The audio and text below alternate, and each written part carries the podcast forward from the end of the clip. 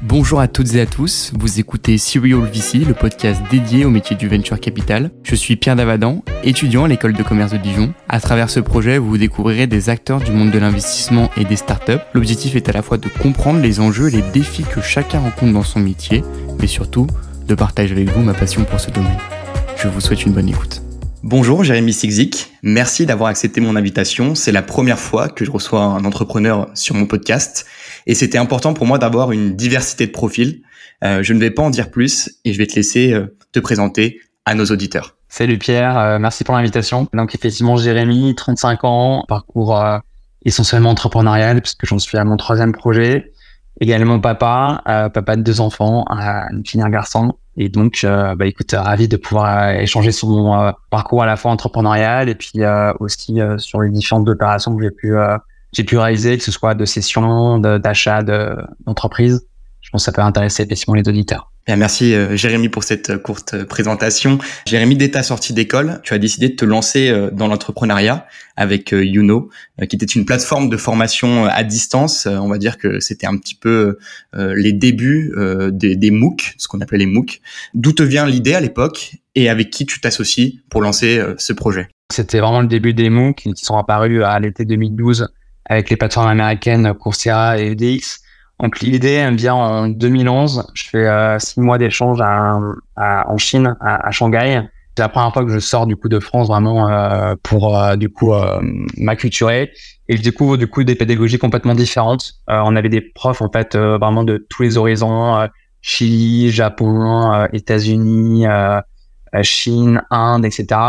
Et je me rends compte en fait que bah, pendant 20 ans j'étais formé avec une pédagogie qui était la pédagogie française donc c'est là vraiment me vient le déclic en fait de euh, à la fois euh, suis vraiment pédagogique, euh, comment en fait on, on apprend et euh, on enseigne à, à, aux côtés des de ces différents enseignants qui viennent un peu de, de partout dans le monde. Et aussi c'est là qu'arrive en fait les débuts de ce qu'on a appelé l'éducation ouverte. Donc avant même que ça s'appelle des MOOC, en fait on avait des premières plateformes, notamment du MIT, qui diffusaient en fait des cours de manière libre. Et donc c'est vraiment dans cette environnement euh, voilà, très différent de celui que j'ai connu, que j'ai pu euh, vraiment creuser le sujet. Il se trouve que j'étais à, ce moment-là avec euh, mon futur associé, Yannick aussi, et on décide un an plus tard, donc vraiment septembre 2020, 2012, pardon, au moment où se lancent vraiment les plateformes de MOOC que, j'ai citées, hein, notamment Coursera et EDX, on décide de travailler sur le, projet Yono. On travaille pendant quasiment six mois pendant nos stages de fin d'études respectifs.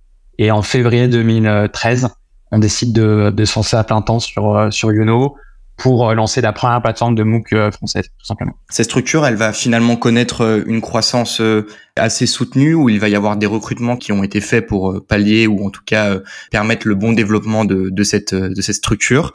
Mais tu vas décider à un moment donné, si je me suis bien renseigné, de, de quitter la partie opérationnelle de Youno, tout en restant au capital. Qu'est-ce qui t'amène à prendre cette décision à l'époque sur ce premier projet entrepreneurial? Oui, donc effectivement, ça fait cinq ans que je développe Youno on est passé un peu par toutes ces étapes. Je dirais, on a commencé vraiment en mode bootstrap. on a vraiment financé au tout début, euh, pendant un an et demi, euh, le business de, de, de, de Youno.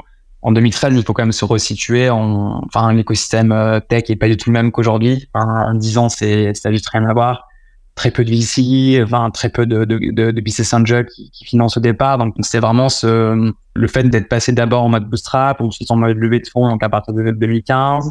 Ensuite, voilà, en mode de croissance assez soutenu, puisqu'on passe à 50 salariés en 2017 on refait une levée de fonds, une série A à 1,94 millions. On rachète une boîte à ce moment-là. J'arrive en fait au bout de cinq ans en ayant le sentiment d'avoir euh, déjà accompli un peu, euh, j'arrive pas toutes les étapes de la création d'entreprise parce que bah ça, ça, peut durer euh, beaucoup plus longtemps. Mais en tout cas, avec le sentiment d'avoir déjà une première belle expérience, commencer à faire le tour un peu du secteur de la formation, puisque euh, la boîte est sur les rails, on, on commence à, à, parler en fait avec les mêmes les mêmes types d'interlocuteurs.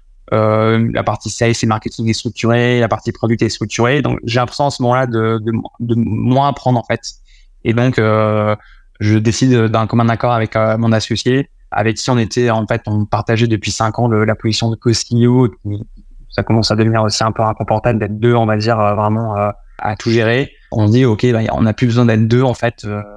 il y a besoin d'un seul CEO Et donc, voilà, ils sont capables, lui, en tout cas, de continuer tout seul l'aventure en tant que CEO opérationnel. Et moi, je me mets effectivement en tant qu'associé non opérationnel, en restant effectivement au capital. Et ce qui me permet effectivement de relancer un nouveau projet. C'est à ce moment-là que je me rends compte que voilà, je, suis plutôt la personne qui aime faire le zero to one, comme on dit. Une fois que l'entreprise est sur, sur les rails, je sens qu'à à ce moment-là que la motivation est un peu plus basse et donc c'est vraiment ça qui me fait euh, qui me fait lancer du coup euh, ma deuxième aventure entrepreneuriale. Je te rejoins totalement sur le fait que pour beaucoup euh, d'entrepreneurs, c'est totalement différent entre le, lancement du projet où, finalement tu mets la main un peu partout dans l'ensemble des verticales de la boîte, tu développes la partie sales, marketing, etc. Et puis au bout d'un moment, tu arrives peut-être un nouveau cycle où tu as envie de découvrir euh, d'autres choses, tu as l'impression d'avoir fait le tour et du coup, quelques mois après, après la réussite pardon de, ce premier projet, tu décides de te concentrer sur une nouvelle aventure, tu vas rejoindre le startup studio eFounders. Exactement. Donc à, ce moment-là, du coup, euh, j'avais pas forcément d'idée euh, précise d'entreprise. je savais juste que j'avais envie de relancer un projet. Comme j'avais connu en fait les, deux ans bah, un peu compliqués de, création où effectivement il y a tout à faire, euh, ça prend un peu de temps. J'avais envie euh, à ce moment-là d'aller plus vite. eFounders m'a apparu comme euh, le meilleur partenaire en fait pour accélérer sur mon deuxième projet, de faire en fait en six mois ce que j'ai fait en deux ans avec euh, Youno.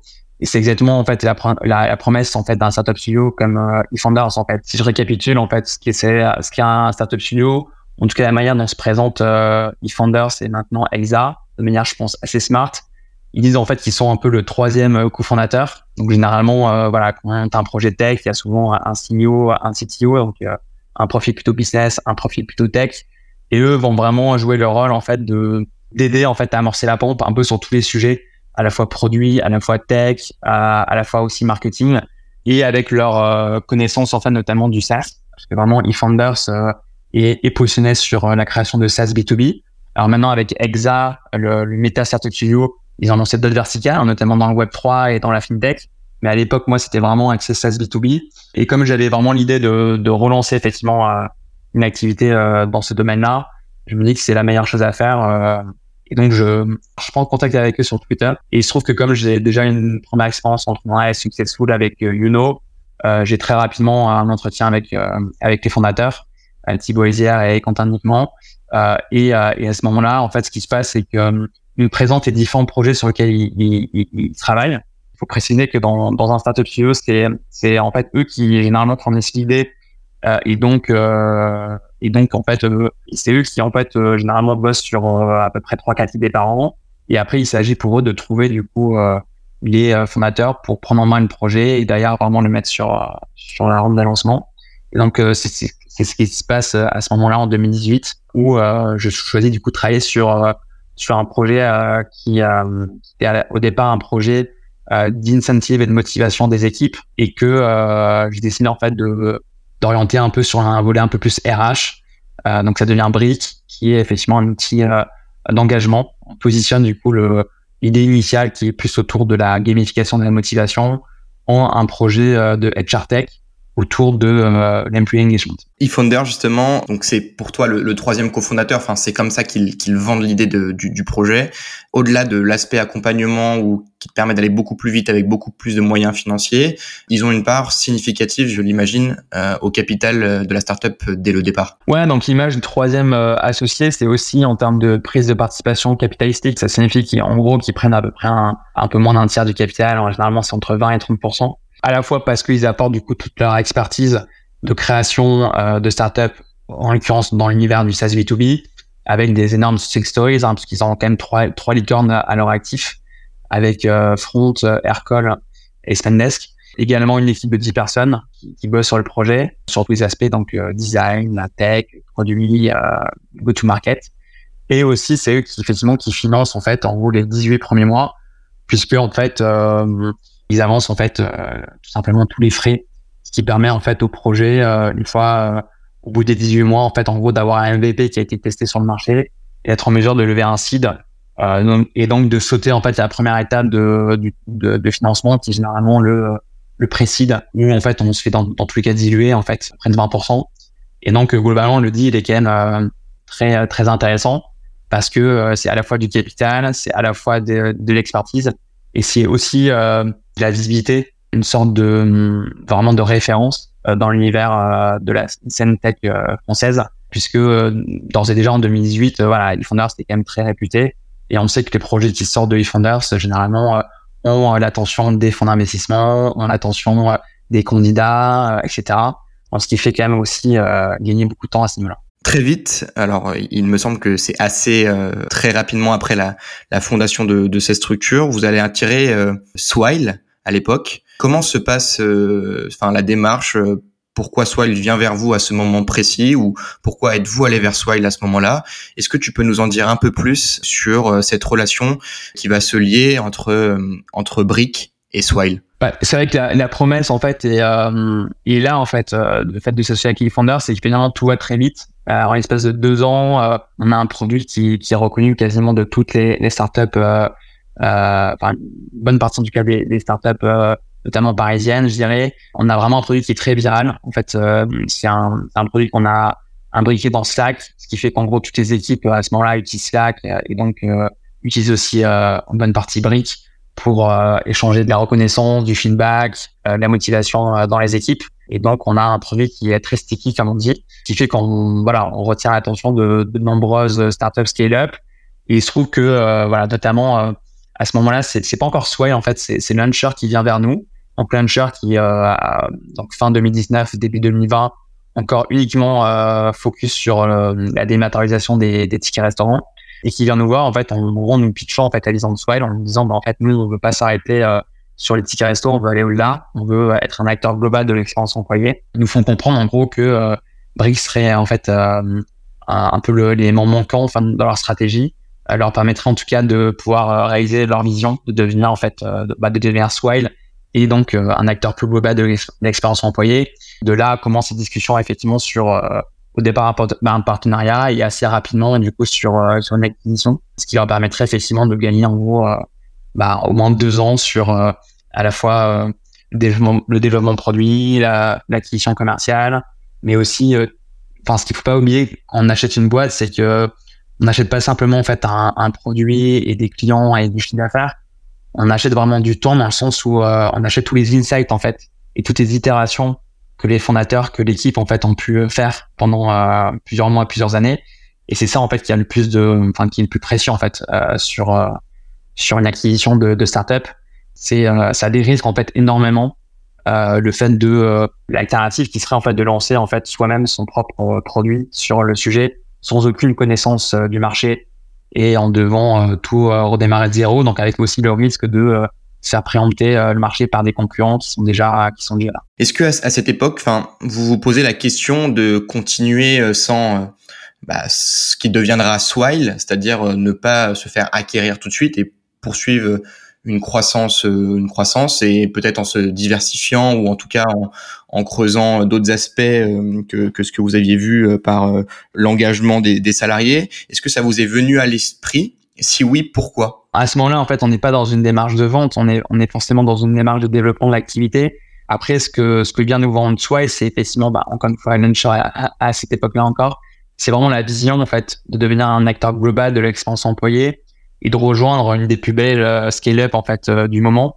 Euh, ils étaient à, à ce moment-là à près 300, 400% de croissance annuelle, donc c'était quand même monstrueux. Donc, on se disait que c'était quand même une super occasion de directement level up, c'est-à-dire que plutôt que passer encore une fois les étapes par lesquelles moi j'étais passé avec Youno, du coup de en gros passer euh, de startup à scale up, là la promesse c'est de passer directement de scale up à potentiellement licorne. Alors on savait pas encore quand on deviendrait un an plus tard en 2021, mais c'était à ce moment-là déjà un peu l'objectif en fait au moment des discussions, avec un objectif de s'internationaliser, de pouvoir avoir effectivement accès à toutes les ressources et aux, moyens euh, et aux ambitions du coup de, de.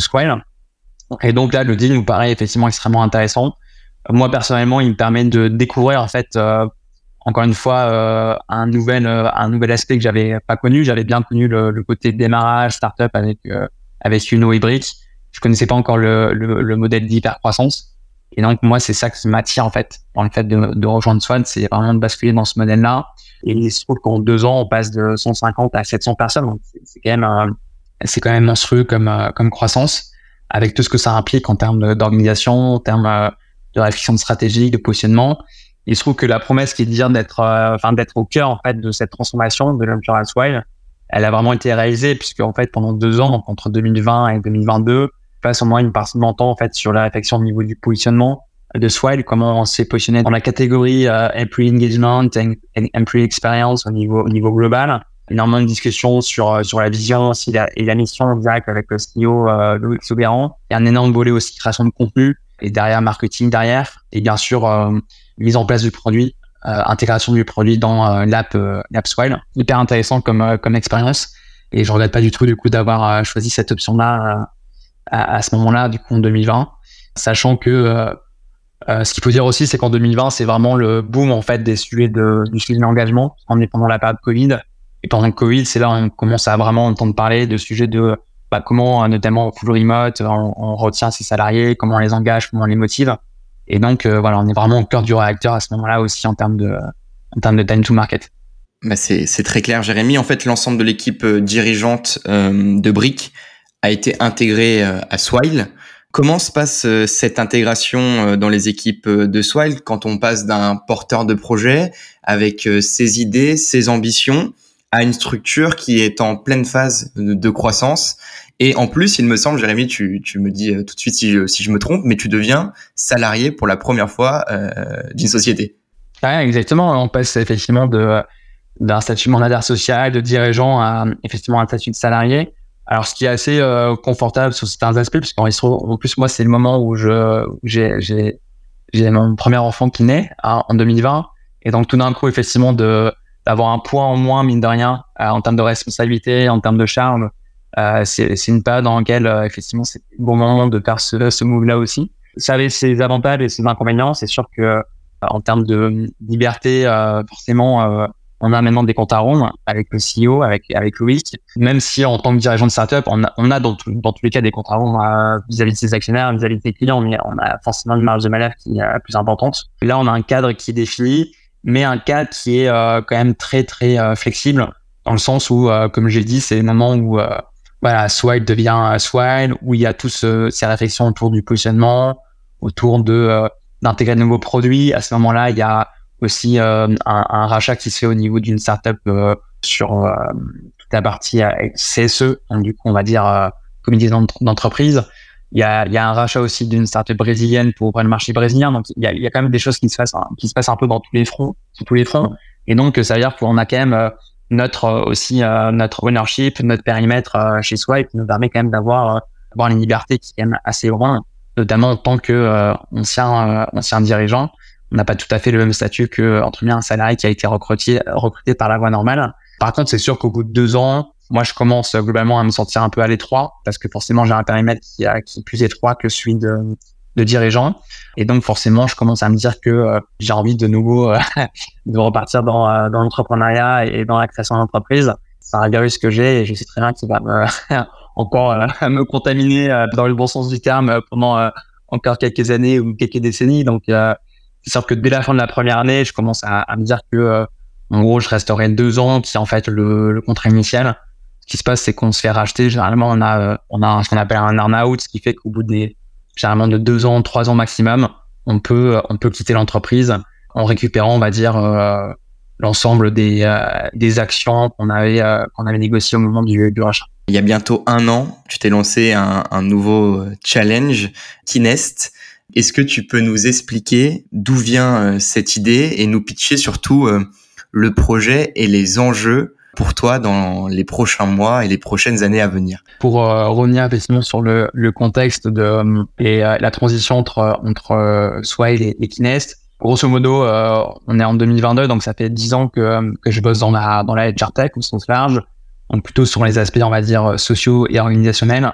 Il se trouve qu'à ce moment-là, je, je, je, me rends compte que le sujet environnemental euh, me paraît en fait euh, aujourd'hui le plus urgent. J'ai une prise de conscience en fait euh, chez soi, alors qu'il y a qui avait été déjà là en fait, puisqu'en fait dès mes premiers dès mes premiers stages en fait en école 2011-2012, j'avais fait ça sur le sujet de l'investissement socialement responsable et, et de la RSE. Mais vraiment, j'ai de nouveau en 2022 une grosse, grosse voilà, mise en question, prise de conscience sur l'urgence climatique. Et je me dis que forcément, ma troisième entreprise devra être sur ce sujet-là. Donc, je commence en fait à identifier différents types de, de, de, de, de projets en fait autour du climat.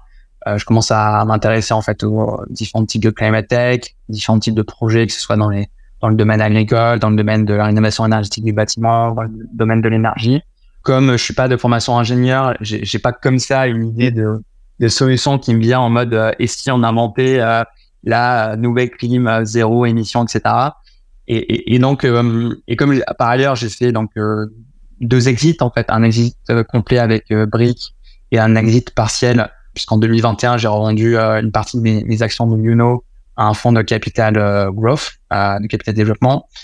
donc, je commence en fait à investir en fait depuis à peu près 3-4 ans. Ça me paraît assez évident à ce moment-là de me dire, ok, j'ai la thématique de l'investissement qui, qui, m'intéresse à titre perso, dans lequel je suis, enfin, je suis, je commence à être assez expérimenté. Plus la, thématique de, l'environnement. Donc, forcément, voilà, comment on couple ça? Bah, Ça donne Kines, qui aujourd'hui la première plateforme d'investissement qui est à 100% dédiée au climate tech, autrement dit aux, solutions qui euh, ont pour euh, objectif principal de décarboner euh, l'économie et la planète. Donc voilà, je lance ce projet fin fin 2022. Et euh, sur euh, sur Kinest, euh, est-ce que tu peux nous dire un peu plus comment fonctionne Kinest, qu'est-ce que que l'on peut faire avec Kinest et et les évolutions que tu vois de de, de ce produit? L'idée, c'est de pouvoir faire une première chose qui est de démocratiser l'investissement dans les dans les startups technologiques sur la verticale climat. Donc en fait, on fait deux choses en une on permet en fait euh, à, tous les investisseurs d'investir à partir de 100 euros directement dans euh, des, euh, des startups disruptives. Premièrement, donc en gros, on permet de, s'exposer à, la classe active qu'on appelle le, private equity. Deuxièmement, on est comme on est focalisé uniquement sur les sujets climatiques, c'est-à-dire qu'en fait, on a une expertise et une sélection qui est beaucoup plus poussée que la plupart des autres plateformes de crowdfunding qu'on peut qu'on peut trouver, avec une autre valeur ajoutée qui est en fait de nous focaliser euh, pas simplement sur la partie euh, financière, mais aussi sur la partie du coup euh, environnementale, puisque en ciblant uniquement des, des climate tech, c'est-à-dire qu'en fait l'ensemble des projets qu'on finance permettent du coup d'avoir une action concrète en termes de décarbonation qu'on peut mesurer. Et donc l'objectif avec Ines, c'est de pouvoir délivrer aux investisseurs des preuves concrètes de leur contribution à la neutralité carbone en termes d'émissions évitées ou, ou capturées, d'émissions de CO2. Et donc du coup, l'objectif vraiment, c'est de mettre sur le même plan tout ce qui va être autour financier et extra-financier. Donc ça, c'est vraiment le premier euh, volet, donc euh, démocratiser euh, l'investissement dans les climate tech. Et il y a un deuxième volet qui est autour de la gouvernance et du partage de la valeur. Pour moi, c'était hyper important en fait d'avoir un projet où à la fois moi je me sens aligné à titre perso entre mes convictions perso et professionnelles, mais du coup j'avais envie d'aller aussi plus loin dans le sujet de l'alignement en faisant en sorte que toutes les parties prenantes de Kines soient alignées et soient en fait incentivées de la même manière. Donc il y a déjà un, incentive euh, qui est évident sur le côté euh, euh, écologique, c'est-à-dire que si on finance des projets à impact qui ont un véritable, une véritable contribution positive sur l'environnement, bah, il y a un alignement qui est parfait versus financer des projets qui sont des destructeurs uniquement pour avoir des gains financiers. Deuxièmement, je voulais aussi que les investisseurs puissent être incentivés à la croissance et la prise de valeur de Kines dans son ensemble.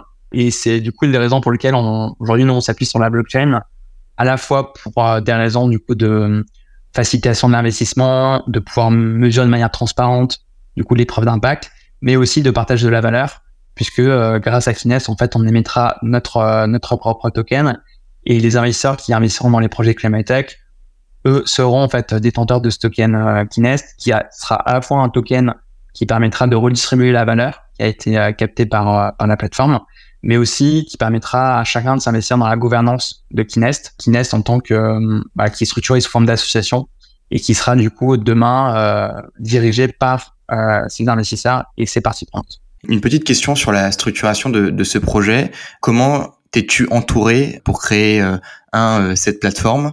Deux, comment fais-tu en tout cas pour sourcer euh, les climate tech dans lesquels euh, les futurs utilisateurs euh, de Kinest ou les utilisateurs de Kinest avec des, des, climate tech qui sont on dirait pas fiables mais des bons projets comment tu t'occupes de, de, ce sourcing? Bah, c'est sûr que quand on pense à l'investissement dans la décarbonation, je pense qu'on pense forcément à, Force de Planète, qui est aujourd'hui un acteur incontournable. Moi, ça m'a paru évident dès le départ, quand j'ai commencé à réfléchir à Kines, de pouvoir m'associer avec eux. Et donc, euh, ils seront que dès 2020, enfin, dès fin, pardon, 2022. Donc, je me suis associé avec Mehdi Colli, le, le CEO de Team for the Planet, pour, euh, pour lancer Kinest. Donc, ils sont pas associés au capital, mais ils sont associés en tant que, en tant que partenaire. Kennedy, co-founder, en tout cas, euh, au, démarrage. Donc, ça, c'est sur le volet, effectivement, sourcing des innovations grâce à leur capacité, non seulement à sourcer les projets, mais aussi à les qualifier. Et j'aurai une communauté de, de 7000 évaluateurs qui évaluent en fait chacun des projets qui passent par Team for the Planet. Je me suis ensuite associé à d'autres acteurs comme la fondation Solar Impulse qui labellise aujourd'hui plus de 1500 projets sur les sujets de décarbonation, qui attribue un label pareil qui est décerné par, euh, en l'occurrence, leur procès, c'est trois experts qui valident que le projet rentre bien dans euh, à la fois la, grille de, enfin, scientifique sur le, la pertinence de leur innovation, plus euh, en termes de modèle économique, si ça file bien. Et enfin, je me suis associé avec tout un tas d'incubateurs comme Station F par exemple, ou de, de Club Deal, euh, ou de fonds impact, euh, où on fait aussi du partage de défauts, ce qui me permet effectivement d'avoir accès aujourd'hui à quasiment euh, la totalité des projets les plus qualifiés. Pour ce qui est de la, sélection, effectivement, il y a une bonne partie qui est donc pré-mâchée par ces différents partenaires. Et mais c'est quand même moi qui fais la sélection finale aujourd'hui, avec du coup voilà, l'expertise que j'ai pu développer sur les différentes années côté investissement, notamment startup, et sur euh, la connaissance des sujets climatiques. Sur le volet technique, je me suis associé euh, avec euh, un partenaire qui s'appelle Érable, qui a développé une plateforme de finance comme projet impact et qui lui m'accompagne vraiment sur le volet développement de produits et tech, notamment sur le sujet du coup de la blockchain du Web3. Et eux sont associés du coup au kit de Kinest. Voilà, ce qui m'a permis en fait très tôt d'avoir, on va dire, à la fois le côté tech et le côté sourcing qui a été backé par ces différents partenaires. Eh bien, merci euh, Jérémy pour euh, l'ensemble de, ces précisions. L'épisode va bientôt toucher à sa fin. Jérémy, comme euh, dans tous mes épisodes, je vais te laisser le mot de la fin. tu es libre de dire ce, que tu souhaites. L'objectif, c'est de, de, transmettre soit des informations sur sur ta vie, sur tes activités hors hors startup, même si ça ça doit te prendre beaucoup de temps, ou sur ce qu'on peut te souhaiter dans dans les mois à venir avec ton projet ou dans ta vie en général. Alors c'est assez large comme question. J'ai envie de peut-être de donner une information que je pense qui peut être utile euh, que j'ai eu hier, qui me semble assez pertinente, qui est que en fait, si on souhaite euh, respecter les accords de Paris sur le climat, donc limiter le réchauffement euh, planétaire à 1,5 degré maximum, il nous reste en fait six années d'émissions de CO2. Autrement dit, en gros, si on n'est pas neutre en carbone en termes d'émissions en 2030, on sera pas dans les clous par rapport aux accords de Paris. Pour moi, c'est quand même un, un chiffre qui est assez marquant et, qui me fait dire que euh, on a en gros six années devant nous pour euh, vraiment passer euh, la deuxième ou même la cinquième pour la sixième et accélérer même si sur les voitures électriques il y a plus de il y a plus de boîte plus de boîte de vitesse en plein dictateur elle, sera un peu moins pertinente mais c'est pas grave. On comprend l'idée. Donc il faut vraiment passer à la vitesse supérieure et, je pense que bien sûr on peut faire des actions à titre individuel et c'est ce que j'essaie de faire pour respecter aussi mon alignement hein, côté pro et perso des actions en termes de sobriété, mais c'est clairement pas suffisant. En fait, on n'arrivera pas en fait euh, chacun à diviser par deux, par exemple, ou par trois nos, euh, nos consommations, nos émissions. Donc forcément, ça veut dire que pour y arriver, ça passe par un, un volet investissement. Et là-dessus, euh, en gros, il faut qu'on multiplie par cinq nos investissements sur la décarbonation. Quelques heures de grandeur pour essayer de voilà, donner aussi un, un appel à l'action, de faire en sorte que j'espère vous, vous intéresser en fait sur la, thématique de l'investissement dans la décarbonation il que vous ayez aussi fait un tour, un tour sur Kines.co pour regarder ce qu'on ce qu'on finance comme projet. Merci beaucoup Jérémy de m'avoir fait l'honneur d'être présent avec moi aujourd'hui euh, sur mon podcast et à bientôt. Merci Pierre pour l'invitation. À bientôt.